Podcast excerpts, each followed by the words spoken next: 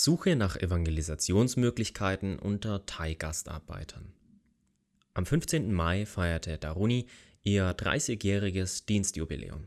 Sobald die ersten Thai-Gastarbeiter 1992 nach Taiwan kamen, wurde es ihr Herzensanliegen, ihnen das Evangelium zu bringen. Obwohl sie starke Bandscheibenschmerzen hat, oft Allergien bekommt und dadurch immer stark angefochten war und ist, tut sie seit 30 Jahren treu ihren Dienst. Bis heute ist sie die treibende Kraft für Evangelisation unter Thais in Taiwan, von denen sie hier berichtet.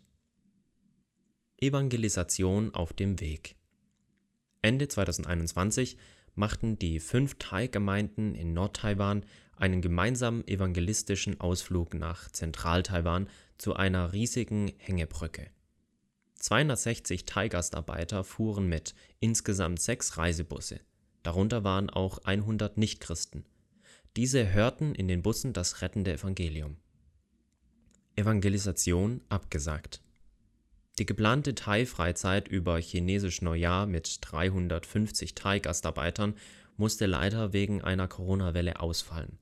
Denn 95 Prozent aller Thais durften ihre Wohnheime nicht verlassen, schon gar nicht über Nacht Leider konnten wir deshalb in den darauffolgenden Wochen auch keine Evangelisation in Fabriken oder Baulagern durchführen.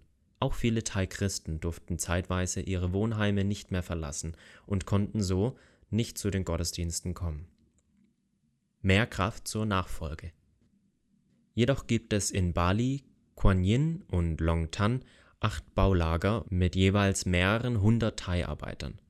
Nach und nach konnten wir durch häufiges Nachfragen bei den zuständigen Verantwortlichen dann doch in diesen Lagern, in diesen Lagern evangelisieren, und zwar im Freien vor den Wohnbaracken. Nach einer erneuten Corona-Welle und nach Evangelisationspause durften am 9. April die Thais aus einem Baulager wieder nach draußen. Neben ihren Wohnbaracken gibt es einen großen Basketballplatz. Schnell organisierten wir dort wieder eine Evangelisation Diesmal nahmen 40 Thais teil. Drei weitere Thais entschieden sich für Jesus und 20 Thais, die sich bei früheren Evangelisationen entschieden hatten, beteten um mehr Kraft zur Nachfolge. Das war wunderbar. Am 15. Mai 2022 wollen wir das 30-jährige Jubiläum der Thai-Gemeinschaftsgemeinden, kurz TGG, in Taiwan mit 300 Festgästen in einer Kirche in Hsinchu feiern und Gott dadurch ehren.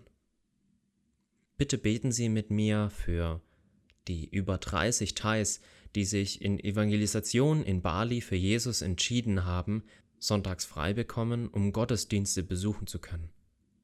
Dass Gott mir bessere Gesundheit schenkt und dass wir das Jubiläum trotz Corona gut vorbereiten und feiern können.